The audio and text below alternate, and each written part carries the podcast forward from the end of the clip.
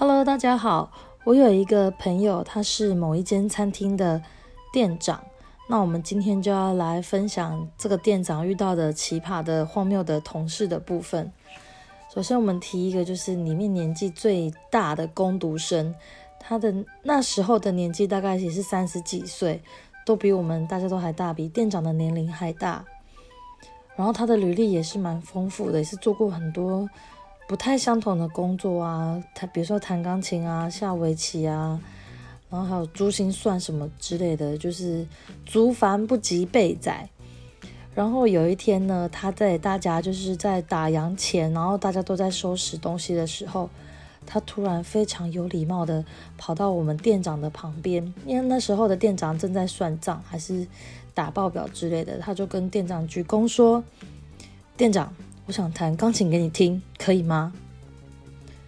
呃，现在是打扫时间，你是不是应该先去打扫完之后再说呢？好的，没问题，我一定会去弹钢琴给你听的。嗯，好，那你先去打扫。然后后来有一天，就是可能那天真的比较忙，然后店长就跟他讲了一下，可能念了他一下，他就突然人间蒸发了。这位大叔就人间蒸发。我们都以为他去备菜，去后面还是什么之类的，完全没有。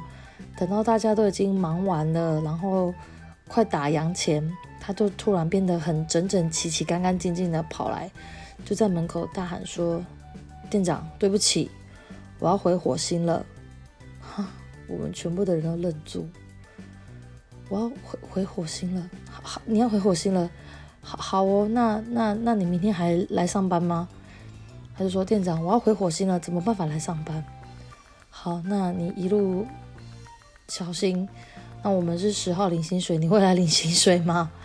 他说：“好，那天他再来领薪水。”到了领薪水的那一天，我们就问他说：“你为什么要跟店长说你要回火星？嗯，就提离职的原因是什么？有没有什么真正原因？”这样子，这个大叔就说：“没有啊，我觉得。”跟你们说，我要回火星，这个离职的理由很酷。我实在是不能够理解这个很酷的定义到底是什么。好，然后还有一个是年纪比较轻的弟弟，真的是初出社会，就是比较不懂，然后就是做事情也比较憨直。就当然大家一定都会有偷鱼摸懒的偷懒摸鱼的时候，然后。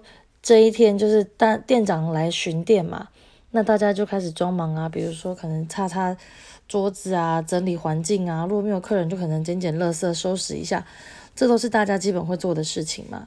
就只有这个小男生，就是还在划手机啊，看讯息啊，就蹲着这样子。然后呢，店长就召集召唤了这个小弟弟去面谈一下下，他就跟这弟弟说：“我觉得你的马写很不好。”弟弟就说：“马谢，店长没有啊，你不要误会了，我没有摆臭脸。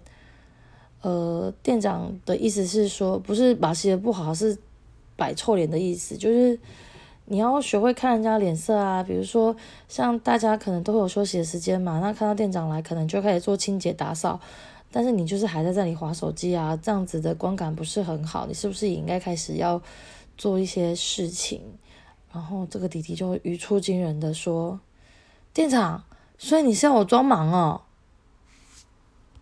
呵呵，店长，你是要我装忙哦？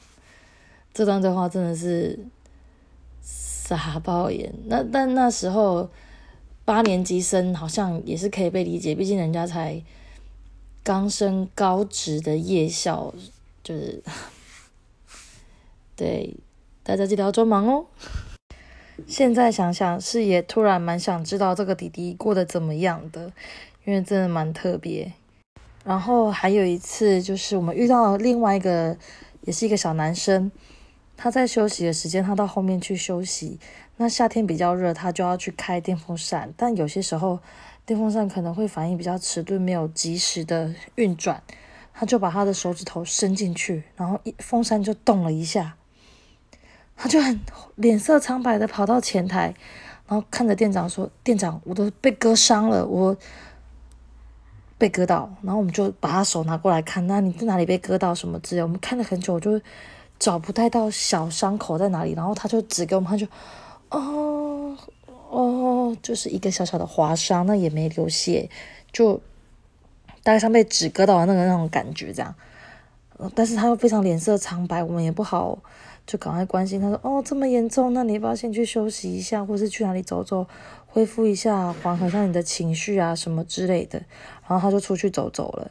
然后在他要回来上班之前呢，他就突然跑来跟店长说：“店长，我跟我妈妈报告了我在这边的工作情形，妈妈觉得这间餐厅是个高危险的行业职业，所以妈妈叫我不要来上班了。”嗯，当店长的这几年，我们都不知道，原来我们的公司是一个高危险的职业环境。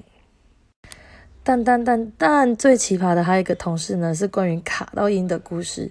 那我们就下一集的节目再跟大家分享这个卡音的故事，因为太过精彩，必须要用一整集的空间时间来 respect 它。大家是不是有遇过什么奇葩的同事呢？也欢迎大家写信来跟我分享。那就祝大家有美好的一天喽，拜拜。